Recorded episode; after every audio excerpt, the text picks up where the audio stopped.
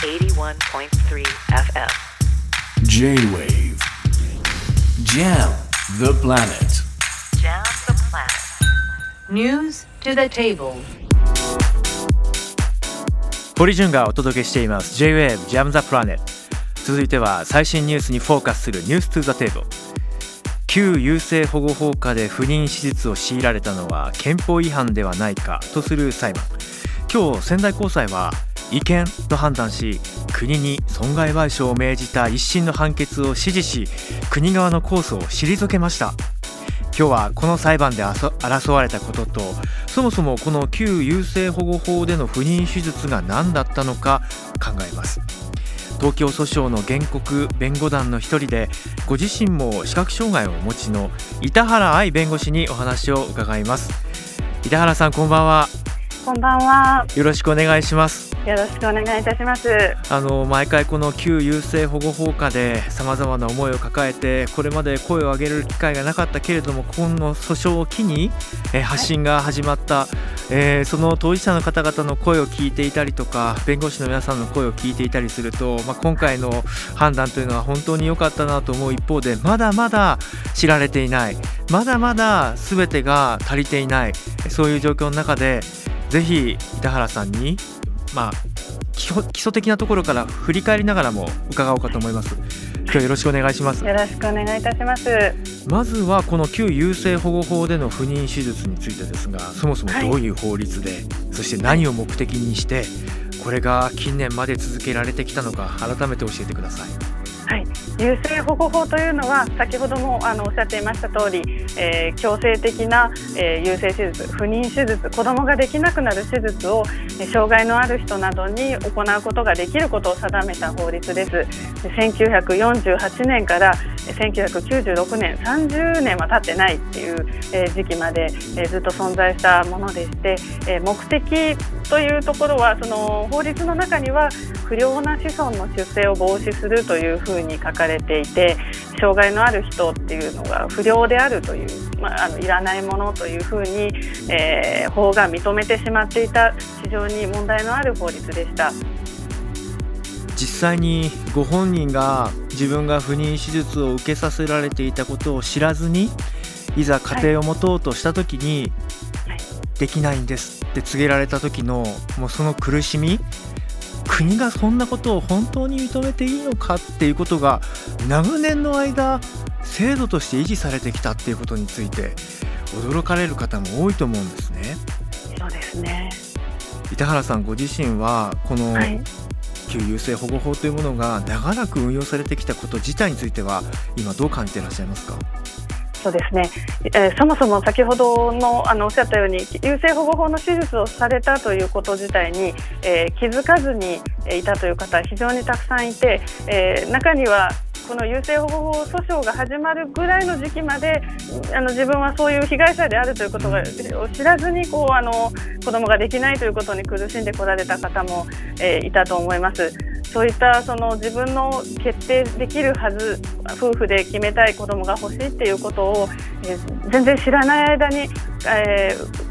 その権利が奪われてしまっていたというのは非常に悔しいことですし、まあ、それだけでなくやはりその障害者として私自身もですが、あのえー今えーもうあの障害者差別というのは完全になくなっていませんけれども、そういうものを法が裏付けてしまっていた障害のある人っていうのはいらないものですよねっていうことが、うん。法律がそれをあの、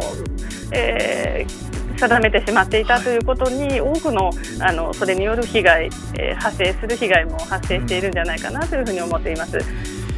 まあ、一方、日本政府はこの旧優生保護法での不妊手術について2019年当時の安倍総理がはっきりと謝罪をしていますしかしながら国はなぜ今訴訟を続けているのか控訴したのか何を争っているんですか？すべての訴訟で国は除斥期間というものを主張しています。この除斥期間というのは不法行為、権利を侵害する行為ですねがあの行われてから20年が経ったらもう請求権がなくなるというふうにあの定めた民法のあの規定をあの国売法がこう準用しているというようなあの立て付けのものになります。一般人が、まあ、あの不法行為をした場合に20年ってあの権利が消滅するということとは違ってこれはこう純然と国が行ったあの人権侵害であるにもかかわらず国はもう20年経ったんだから損害賠償しなくてもいいんだというふうに主張しているわけです。えそれに加えてあの、うん、一部の訴訟では、ええ、裁判の中でですけどもその原告たち被害者の方々が何十年も前に行われた手術についてあの証拠となる資料を出せていないので、うん、この裁判はあのえー、認められないっていうような主張をしているものもあってこれについてもあの実際にこう騙されたり知らずに行われた手術について被害者に証拠を集めさせて実際あの証拠を集めることが十分できるであろう国が何もしないっていう態度は非常に問題があると思います。なので先ほどその謝罪をしたというふうにあのありましたけれども実際にこれは被害者に対して真の意味での謝罪がされたというふうには評価できないんじゃないかと思っています。本当ですね仁王立ちで腕組みをして上から見下ろすようにして悪かったですねっていうようなそんな印象。だったですね。ねですよね。でまあ、実際に、えー、旧優生保護法での不妊手術に対する裁判各地で起こっていますが6月には仙台高裁で原告の訴えが退けられたということがありました。全体を見渡してみたときにあの各訴訟の状況どうかそして板原さんが関わっている東京訴訟は今どういう状況なのか教えていただけますか？はい、まず全体についてはあの当初、えー、2018年頃から裁判が始まったんですが、えー、地方裁判所の判決でいくつか、えー、除籍期間というのを認められてしまって敗訴したということがありましたがその後、えー、7個の判決高裁判決、を含む7個の判決で、えー、原告側被害者側を、えー、勝訴させる判決が出ました。えー、一部あの6月の仙台高裁判決のように、えー、十分な検討も行わないままあの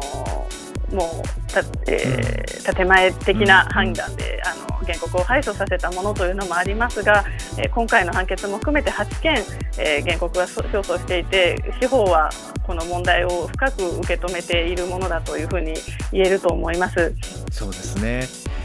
あの社会っていうものの中に私たちが私が含まれているんだっていう視点を絶対に忘れてはいけないと思っていて私自身もねやはりじゃあこの訴訟が起きるまでこの問題に対して向き合おうとしてきたかと言われるとああそういうこともあるのかなぐらいでとどまってたと思うんですね。それに苦しめられてきた方々も大勢いると思います。今回の訴訟に参加されている原告の皆さん方の声というのは板原さんどんなお声を直接聞かれてますか？えーと、私は東京訴訟の弁護団に所属していて東京訴訟というのはあの2名の原告があのおられます。1名はあの現在もあの高裁東京高裁で昨年3月にあの勝訴しまして、えー、最高裁の判断、えー、まで、えー待っているという状況ですけれどもあのもう1名につきましては今あの地方裁判所であの審理中になります。この方について本当にその施設から、当たり前のようにあの、手術をさせられてしまった施設に入所していたところそのえー、支給を摘出されるというあの最ももあのひどいもうすべてひどいですけれどもあのそういう目に、うん、えー、遭ってしまっていて、えー、ずっと苦しんでこられたということをもう悔しい思いをされたということを繰り返しおっしゃっています。うん、今度あの東京地裁であ10月の31日にあの期日、はい、えー、期日が行われますけれども期日のたびにあのご本人が、えー、報告会などを行って、えー、気持ちを伝えてくださっています。うん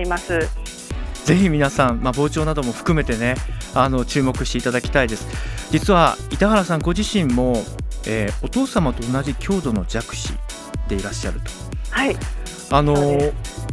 この裁判、この訴訟に関しても並々ならぬ思いが終わりだと思いますが、手原さん、ご自身のお話を聞かせていただけますか？どんな私は、うん、あの優生保護法がぎりぎりまだ存在をした1990年に生まれていますけれども、あの強制不妊手術というのが当たり前に行われていた世代ではあのないと思います。ただ実際私もあの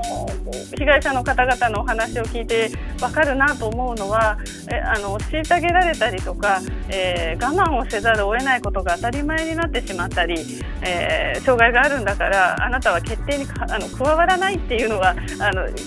当たり前だよねっていう中で、自分を抑えて暮らしているっていう人がたくさんいると思いますし、まあ、私はそこまでではないですがやはりそういう負い目だったりとか、あの、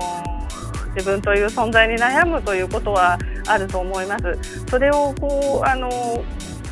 国がねあのいらない、いらないんだよと子供を産むべきではないんだということを、えー、押し付けて結局その、えー、本人のその自己肯定感だったりとか生きる意味権利だったりっていうものを、えー、どんどん奪って削り取っていくというような、えー、そういうひどいものだと思いますので私自身はあの被害者ではありませんけれどもあの被害者の気持ちの一部もわからないぐらいえー、本当にひどい目に遭っておられると思いますけれども、うん、私でその少しでもできることがあったらと思ってやっておりますありがとうございます、えー、この問題あの一時金を支払う法律が成立したものの実を言うとまだ利用者は全体のわずか4%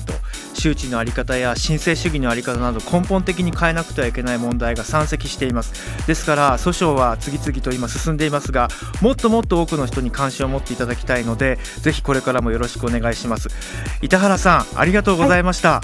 い、はい、ありがとうございました。板原愛弁護士に伺いました